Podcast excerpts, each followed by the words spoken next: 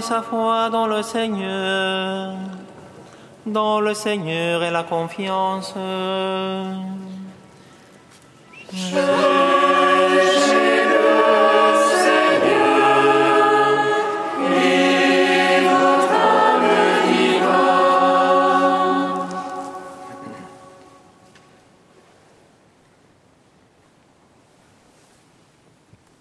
Lecture du livre du prophète Jérémie.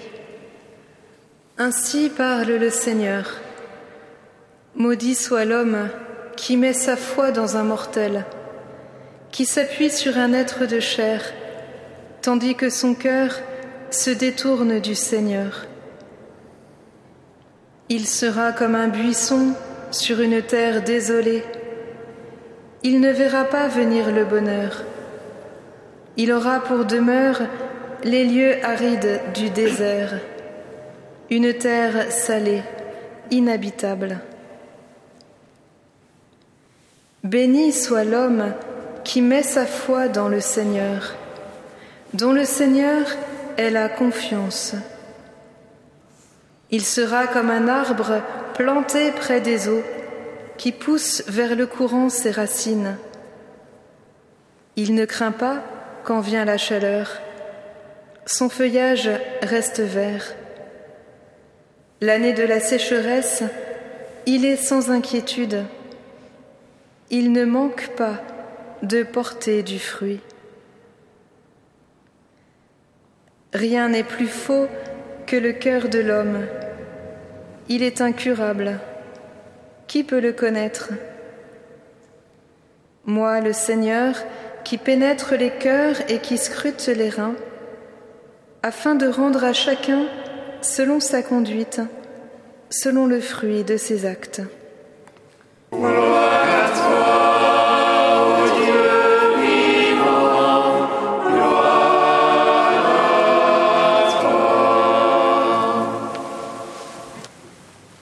Frères et sœurs, le temps du carême nous fait relire ce texte bien connu du prophète Jérémie, où l'impie est comparé à un arbre sec dans le désert et le juste un arbre planté au bord des eaux, toujours vert.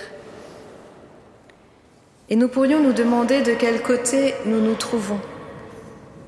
Nous désespérer peut-être d'être l'arbre sec ou nous gargariser d'être l'arbre vert. Mais comme le dit encore Jérémie, rien n'est plus faux que le cœur de l'homme. Et de fait, aucune de ces deux attitudes n'est la bonne. Car comme le déclare Saint Jean, si ton cœur venait à te condamner, Dieu est plus grand que ton cœur. Et comme le dit Saint Jacques, celui qui se croit fort, qu'il fasse attention à ne pas tomber.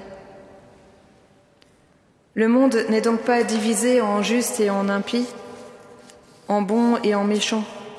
Ce serait trop facile. Notre cœur est mélangé.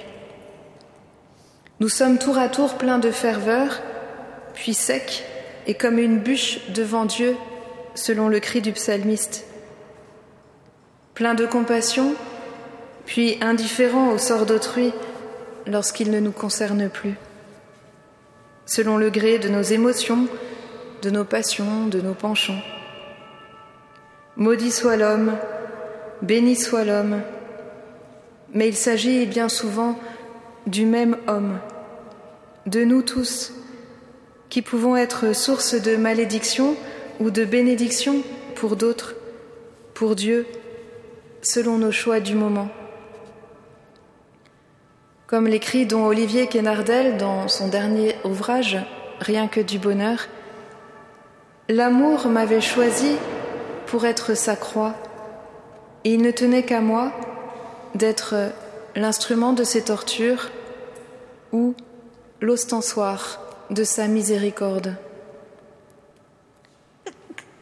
Le temps du carême est donné pour nous aider à osciller moins et de moins en moins entre le sec et le vert, le vert et le sec, osciller moins, balancer moins, tenir plus ferme la miséricorde et l'amour. Mais comment? Jérémie nous donne le moyen précieux entre tous. Béni soit l'homme qui met sa foi dans le Seigneur, dont le Seigneur est la confiance. C'est la confiance, et rien que la confiance, qui doit nous conduire à l'amour, renchérit la petite Thérèse.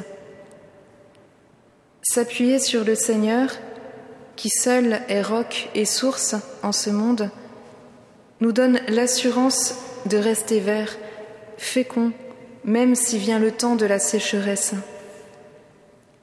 Dieu ne nous promet pas de ne plus souffrir de la chaleur torride du désert, mais de la traverser avec lui. Notre cœur peut bien rester compliqué et malade, mais le Seigneur qui pénètre les cœurs et scrute les reins, si on s'abandonne à lui, si on revient à lui, si on tient ferme à lui, lui nous donnera de porter du fruit. Dieu écrit droit avec des lignes courbes, c'est bien connu. Et l'arbre de notre vie peut bien être biscornu, craquelé, troué même. Il n'en sera pas moins un ostensoir de sa miséricorde, un lieu de vie. Les oiseaux du ciel trouveront même plus facilement à s'y abriter. Et ces trouées peuvent devenir ni douillets de chouettes ou d'écureuils qui sans ça n'auraient su où loger. Confiance donc. Restons près de la source d'eau vive qu'est le Père. Tenons ferme au roc qu'est le Christ. Laissons l'Esprit souffler dans nos branches, même en plein désert, en pleine nuit, en pleine incompréhension, lassitude, persécution, maladie, désolation, solitude. Et l'arbre de nos croix fleurira en son temps, au matin de Pâques, abritant un foisonnement de vie dont nous serons les premiers étonnés. Elle est si puissante, la grâce qui nous a appelés.